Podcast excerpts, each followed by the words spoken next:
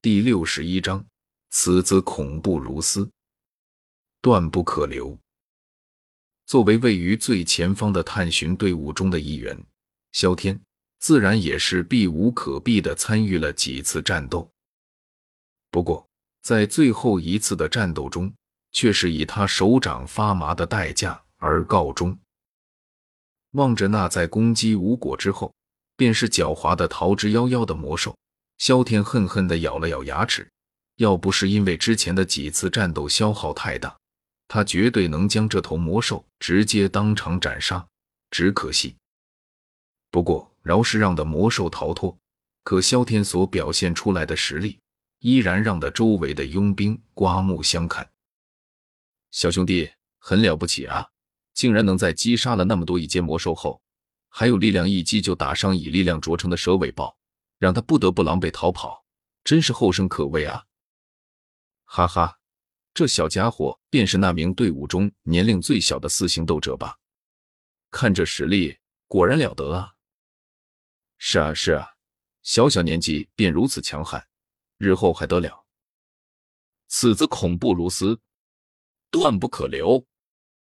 周围佣兵们的议论声在队伍中引起小小的骚动。所有人再次看向那名年龄看上去不过十七八的清秀少年之时，眼中再无一点质疑，取而代之的是讨好、敬畏、忌惮。弱肉强食，适者生存。在这个以实力分辨地位的世界之中，只要你能够表现出令人侧目的实力，那么你便能获得别人的敬畏。这就是丛林法则。对于周围那些正在评论自己的佣兵们的，萧天却全然没有理会的意思。在他看来，自己和那些佣兵们就是两个世界的人。他堂堂穿越者，那是注定要称王成祖的存在，和这些永远一辈子都只能给别人当奴仆、处于最底层的的佣兵们，完全就不是一个世界的人。如果不是因为要完成系统发布的任务，他是根本不屑于认识这些人的，更别说是与他们为伍了。因此，在听到那些佣兵们的喝彩声后，他就跟没听到一样，自顾自地跟着前方的队伍继续对着采药地点行去。再次行了一段距离，在安静的队伍中，突然响起了一道轻柔的脆音：“各位，这里已经接近采药区了，还是先休息一下吧。”走了这么久了，想必大家也都累了。好的。听到这道轻柔的女音，整个队伍前进的脚步顿时微微一顿，然后不约而同的停止了下来，回过头望着那女音的主人，某个笑容中不含丝毫杂质的白裙女子，默默的点了点头。因为说话的人正是小医仙，这次采药队伍的发起者。队伍停了下来之后，众人稍微商量了一下，分配好了彼此的工作。十几名佣兵分散到四周警戒着，至于其他人，则是原地而坐，恢复着因为赶路和战斗而大量消耗的气力。而萧天正在这批休息的人的名单里，一屁股坐在地上。萧天缓缓地吐了一口气，手指轻弹。一枚淡青的丹药出现在了他的掌心之中，这是一种药效较为不错的回气丹，能够在短时间内增加斗气的回复。这是他在临走之前问他的好兄弟萧炎要的丹药，因为担心自己的消耗过大，他特意多要了十几瓶。至于为何不在万界商城里边兑换，呵。兑换难道不需要万界币吗？万界币难道是好赚的吗？而且能白嫖，干嘛要花钱？更何况能消耗萧炎的资源，让他可以利用的资源更少一点的同时，还能养肥自己，让自己得利，何乐而不为呢？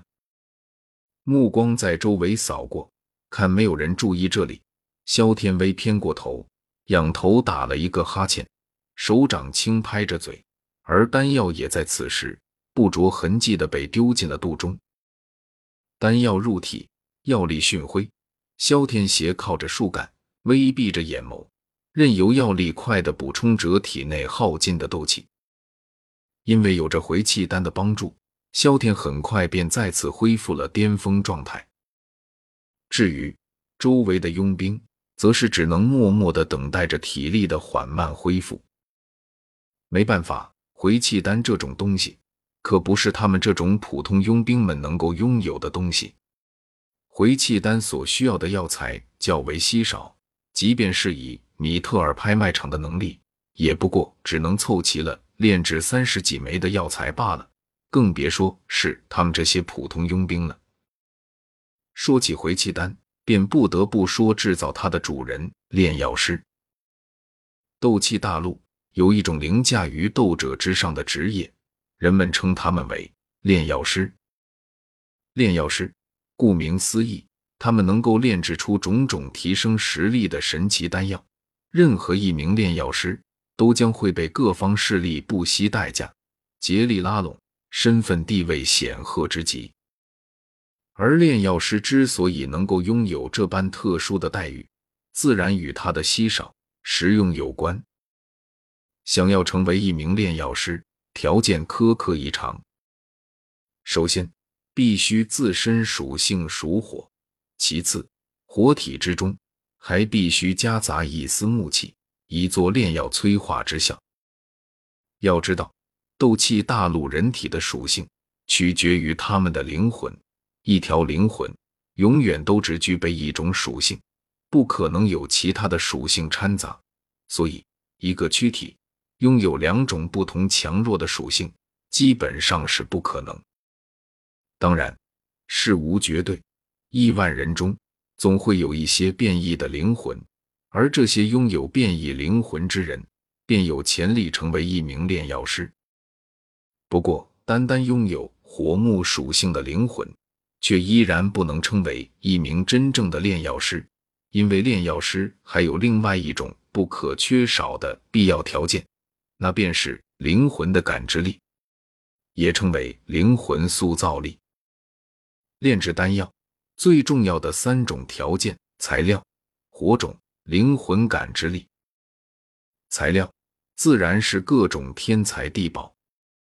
炼药师毕竟不是神，没有好的材料在手，就算他们炼丹技术再厉害，也是巧妇难为无米之炊。所以，好的材料非常重要。其次，火种，也就是炼药时所需要的火焰。